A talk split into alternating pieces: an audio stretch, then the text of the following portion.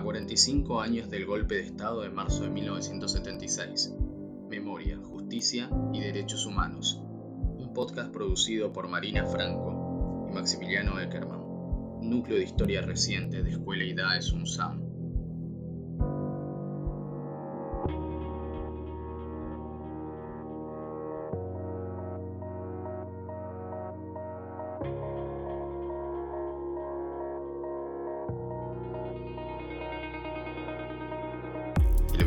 24 de marzo de 1976, los diarios anunciaban total normalidad. Hacía semanas que el golpe de Estado era esperado, para algunos con miedo, para otros con la idea de poner fin al desorden y la violencia política. El hecho parecía sumarse a la larga lista de intervenciones militares de nuestra historia, pero cuando Isabel Martínez de Perón fue subida al helicóptero en el techo de la Casa Rosada aquella madrugada del 24 de marzo, nada era normal. Y lo que vino no fue un golpe más. Buenos Aires, una junta de comandantes asumió esta madrugada el poder en la Argentina. Tanques y tropas del ejército con pertrechos de guerra ocuparon el casco céntrico de la capital federal. Desde 1930, la inestabilidad política y la falta de democracia fueron moneda corriente en la Argentina. Civiles y militares intervinieron regularmente en el juego político cada vez que entraban en conflicto con el proyecto de gobierno. 1930, 1943, 1955, 1962, 1966, 1976. Los golpes reiterados hicieron que el autoritarismo, la violencia y la represión fueran parte de la vida cotidiana y que el ejercicio de la democracia fuera una experiencia esporádica y limitada. Además de la falta de libertades, los golpes y las dictaduras significaron casi siempre la imposición de políticas sociales y económicas que afectaron duramente los intereses de los sectores más desfavorecidos. Desde fines de la década de 1950, las doctrinas de la seguridad nacional y de la guerra interna, provenientes de la influencia francesa y estadounidense, fueron tomando cuerpo en las Fuerzas Armadas de América Latina. Fue instalándose la idea de que había un enemigo interno dentro del territorio. Podía ser el peronismo depuesto, los trabajadores y trabajadoras en huelga, estudiantes movilizados o supuestos comunistas infiltrados en medios de comunicación o en el ámbito educativo. Esta percepción del conflicto fue compartida por las Fuerzas Armadas, pero también por las élites políticas y económicas y por algunos gobiernos constitucionales de la época. En los años 60, América Latina entró en un momento de ebullición y movilización política en búsqueda de cambios profundos. Para amplios grupos sociales, la revolución parecía ser un horizonte posible. En la Argentina, ese deseo de transformación, la lucha contra el autoritarismo militar y contra la exclusión política del peronismo quedaron entrelazados. Pero la respuesta dictatorial de la llamada Revolución Argentina fue, desde 1966, la profundización de la persecución política y la represión. La destrucción, el incendio, el terrorismo y el asesinato responden a un plan perfectamente meditado lejos de nuestras fronteras. Su ejecución está ahora en manos de agitadores e inadaptados y han elegido los claustros y las fábricas como escenario de su acción disolvente. En 1973, el tercer gobierno peronista significó el retorno de la democracia. Sin embargo, muy pronto, el descalabro económico, los conflictos internos y el avance de los sectores militares facilitaron una nueva escalada de violencia política y represiva que se agravó exponencialmente tras la muerte de Perón, el 1 de julio de 1974. En enero de 1975, las Fuerzas Armadas fueron autorizadas a iniciar el llamado Operativo Independencia en la provincia de Tucumán. Allí pusieron a prueba los métodos de tortura y desaparición forzada de personas. Allí se instaló la escuelita de Fameyá, uno de los primeros centros clandestinos de detención del terrorismo de Estado. Poco después, en octubre de 1975, la llamada lucha antisubversiva se extendió a todo el país.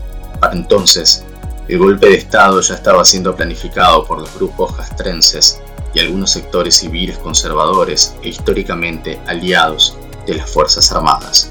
En las primeras horas del 24 de marzo de 1976, el nuevo golpe se había consumado. El comunicado número uno, difundido por la Junta Militar, señalaba que las tres armas se hacían cargo del gobierno. se comunica a la población que a partir de la fecha el país se encuentra bajo el control operacional de la Junta Militar. Se recomienda a todos los habitantes el estricto acatamiento a las disposiciones y directivas que emanen de autoridad militar, de seguridad o policial, así como extremar el cuidado en evitar acciones y actitudes individuales o de grupo que puedan exigir la intervención drástica del personal en operación. Firmado Jorge Rafael Videla, Teniente General, Comandante General del Ejército. Emilio Eduardo Acera, Almirante, Comandante General de la Armada. Orlando Ramón Agosti, Brigadier General, Comandante General de la Fuerza Aérea. Jorge Rafael Videla fue designado presidente. Lo secundaban el almirante Emilio Macera y el brigadier Orlando Agosti. La lucha contra la subversión fue una de sus excusas. Sin embargo, para entonces, las organizaciones revolucionarias armadas ya estaban prácticamente desarticuladas y sus militantes presos, muertos o desaparecidos. y la corrupción están íntimamente ligadas y han contado con apoyo del exterior. Como lo hemos afirmado, estas investigaciones llegarán hasta sus últimas consecuencias. Caiga quien caiga. Con el apoyo de algunos sectores empresarios, de la Iglesia y de la sociedad civil, las Fuerzas Armadas fueron desplegando un plan sistemático de aniquilamiento contra todos aquellos considerados enemigos del orden occidental y cristiano. A lo largo y ancho del territorio nacional se multiplicaron los centros clandestinos de detención, los secuestros la desaparición de obreros, obreras, sindicalistas, militantes políticos, docentes, estudiantes, periodistas, artistas e intelectuales, hombres y mujeres, en su mayoría jóvenes. A eso se le sumó el robo de bebés, los vuelos de la muerte y los enterramientos clandestinos, así como el saqueo de las propiedades de las víctimas. Mientras sea desaparecido, no, no puede tener ningún tratamiento especial. Es una incógnita, es un desaparecido. No tiene entidad, no está. Muerto ni vivo, está desaparecido. Además de la represión física, la dictadura desplegó acciones psicológicas destinadas a controlar la circulación de ideas y obtener apoyo social. La censura, las listas negras, el exilio de los opositores, el control sobre los medios y la publicidad a favor del régimen fueron algunos de los instrumentos utilizados. El Mundial de Fútbol de 1978, el conflicto limítrofe con Chile por el canal de Beagle o la Guerra de Malvinas en 1982 fueron ejemplos de los intentos dictatoriales por captar apoyos civiles.